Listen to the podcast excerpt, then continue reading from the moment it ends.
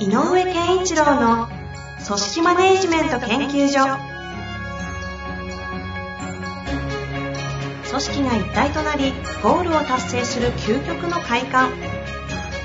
上場企業から中小企業まで延べ200社以上の支援を行った井上健一郎が組織人に関するあらゆる問題を分かりやすく解説します。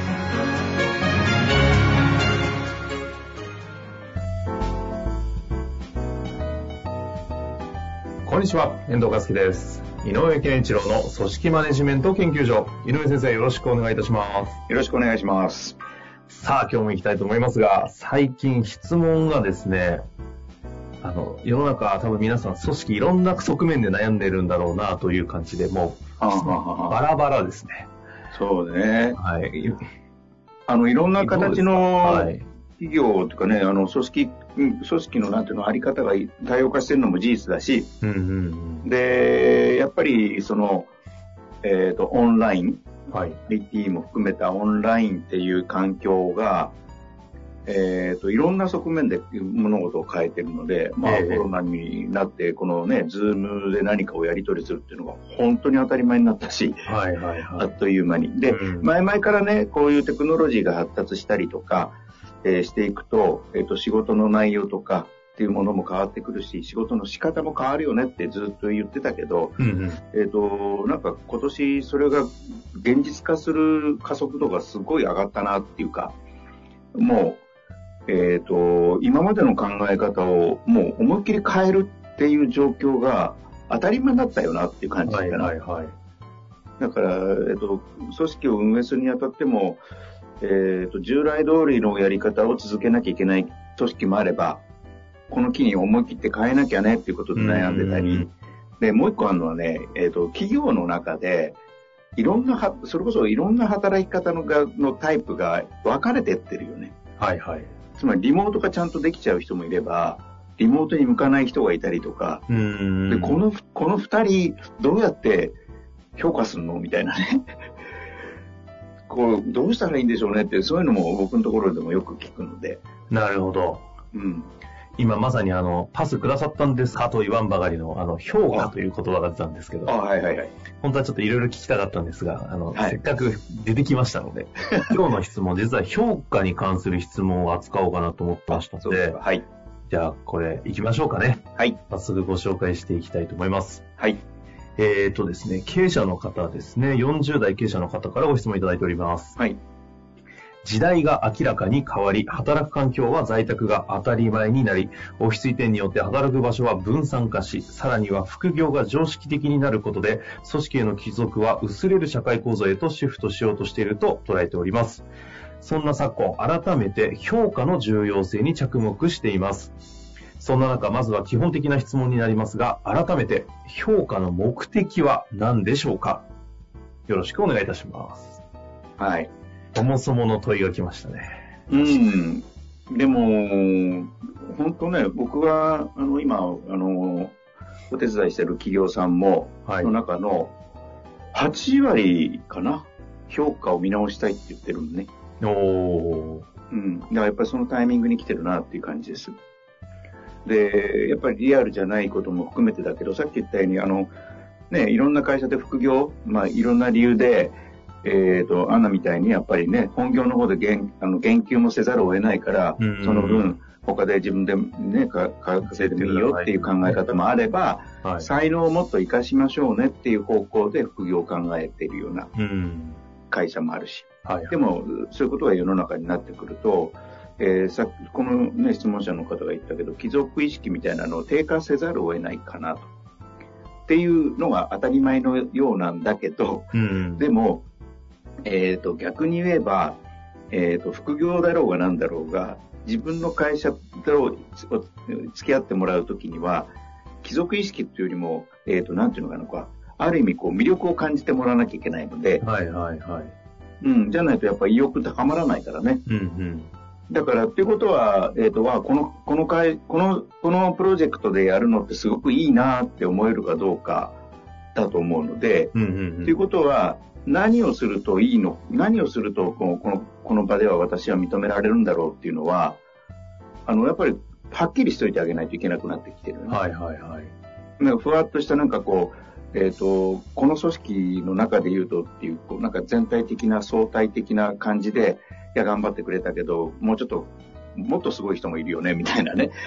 えーちょっと曖昧なこ言葉で、えっ、と、評価をね、えーしているっていうわけにいかなくなってくるので、うんうん。何し、何をすればいいんだろうなっていうことは個人的にはやっぱりはっきりわかるっていうのが大事。だから方向性がわかるっていうのが大事だけど、ど。もっと言うと、今言ったみたいに、その組織に対して、えっ、と、なんだろうな、貴族の割合は減ったとしてもね、副業とかで。うん。減ったとしても、実は、そこのしゅ、えーと、い今自分たちの組織で働いてもらっているというその場面においては、すごく、えっ、と、なんだろう、密着度というかグリップが強くなきゃダメだと思うのね。はいはいはい。だから、要は、えっ、と、組織と個人、大きく言うとね。で、それは、あの、マネジメントする人と部下っていう形にもなるけど、やっぱ関係性を良くするっていうことを目的にしないといけない気がする。うーん。うん。だから、給与を決めるとかっていうことももちろん、あの、起こるんだけど、あのその結果としてのね、反映のさせ方として起こるんだけど、一番重要なのは、えっ、と、関係性を良くするために、評価の項目というか、評価の、なんだろう、えっ、と、着目点っうんうん。ていうのがはっきりしてるっていうことにならないといけないんじゃないかなっていう。そうすると、えっ、と、すごいシンプルに言うと、評価制度、評価の一つの目的は、関係性の構築が一つ。関大きな目的ね。あーで、そそれの、ちょっとこう、もうちょっとこう、えっ、と、えっ、と、なんか大きくっていうか、ちょっとこう細かくすると、そのうちの一つに、やっぱり個人としては何をすればいいんですね？っていうことがはっきりわかるあ、そのってい、うこと。個人がってことですか、うん働く個人が。そう。何すればいいですよね？ってことが分かって、分かるということは、えっ、と、頑張る方向が見えるので、うんうん。意欲が高まりやすいよね。なるほど、なるほど。うん。なんか曖昧として、いや、そう、そうだけどさ、まあほら、全体のバランスってもんがあるからさ、なんていうね、評価をされちゃうと、もう分かんなくなっちゃうよね。確かに確かに。うん。けど確かに今回、まあ、特に在宅、副業、リアルで関係性が、こう、感覚的にもなくなって断絶してくると、明確に関係性が、こう、薄れていっているっていう現実的な問題は、あるよね。かなり皆さん共通の肌感としてありますよね、これは。ある。でその結果として確かに、じゃあ何をすれすればいいのが、意外と今までこう曖昧にその社内とかでこう雰囲気でオーダーがされてたものもそうそうそうそう。なくなってると、意外とやることない、何していいかわからないうん。に繋がっていってるのも確かにその通りですよね。だから、かつてで言うとね、例えば、能力面で言うと、企画力ありますか？この人とか、えっ、と、なんか実行力ありますか？とかっていうので問い問いかけたり、ええ評価制度がね、それから協調性がありますか？とか、会社のルール守ってますか？なんていう項目がこうあったと思うのね。うんうんうん。能力上位、上位項目とかね。でも、えー協調性って何ですか？具体的にっていう話になっちゃうと思うのよ。はいはいはい。だからその働き方の差によっては協調性っていう一つのあのワードににしても具体的な行動って何なの？何が良いのかは違ってくるでしょはいはい、確かに。だから要するにその具体的に何ですかに落とし込まなきゃいけない時代になったっていうこあと、うん、でこれをでも逆に明明示してあげればえっ、とあそういう関係でいられればいいんですねっていうことにもなるあ。うんうんうんうん。だから、その、え、じゃあそんな、こう、評価制度すごい大変ですねって言うかもしれないけど、あの、やっぱり課題っていうのはその都度都度あるので、えっと、その課題っていうのは今回で言うとこういうことをやることですよと。その中に例えば協調性、プロジェクトの子に対する協調性とかっていうのが大事ですよっていうのがあったら、それをその時は入れればいいので、うん。なるほど。うん。だからやっぱり、着目点、頑張り点っていうのをちゃんとつどつど明確にしていくっていうのが、多分これからの評価の方向に、の一つとして考えられるんじゃないかな。なんかその頑張り点っていうような話のこうは概念でいくと、うん。えっと、いわゆる評価的な概念に照らし合わせると、こう、成果主義的な方に行きそうという、こう、感じはするんですけど、この辺の関係性ってどうなんですかね？あのー、まあ、成果っていうのは結果だと思うんだけど、はい。えっ、と、こういう成果を出そうねという課題は絶対必要だと思うので、うんうん目標設定もね、含めて。それはあるよと。でも大事なのは、その成果を出したよね、出せなかったよねで評価で一発でするんではなくて、その成果を出すためにどういうプロセスがあるっていう途中があると思うんだよね。はい、はい。で、それに向かって確実にがあの行動も伴ってやってるという段階を確認していかなきゃいけないっていう。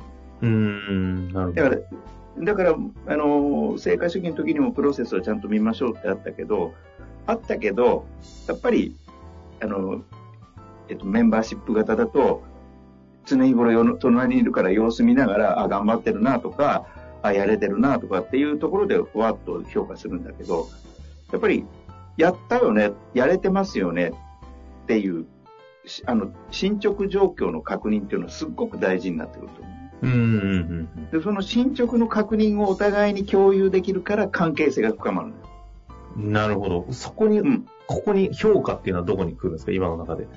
えーだから進捗の、各、各進捗のポイントがあると思うのね。はい、はい、はい。1リズか2リズか3リズかみたいな。その決まったこのプロジェクトならそのゴールに対しての、ゴールに対してのいくつかの、いくつかのミニゴールがあると。はい、はい、はい。計、計通過点。うん、うん。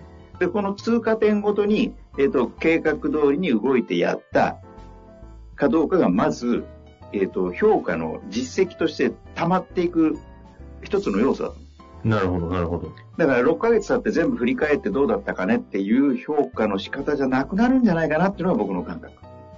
その、細、小刻みにいってくってことですか？そうそう。で評価という言葉だとちょっとね、えっ、と、あんまり良くないと思うね。ああ、なるほどね。評価ってね、すごい言葉がちょっと偏った価値観に引っ張られて分かんなくなりますよね。そう。だから、プロセスをしっかりやってますかっていうことなのおで、いこれをやろうねって決めて、やったよってあっても、決してそれがゴール成果のために、実は有効じゃなかった。だやり方変えなきゃいけないじゃん。なるほど。でも、やったということは実績としてあるので、うんうんうん。これもなんか、い一つの変な話、こう、スタンプ、丸が押されたって感じかな。あ、やったよねっていうのを押してあげないと。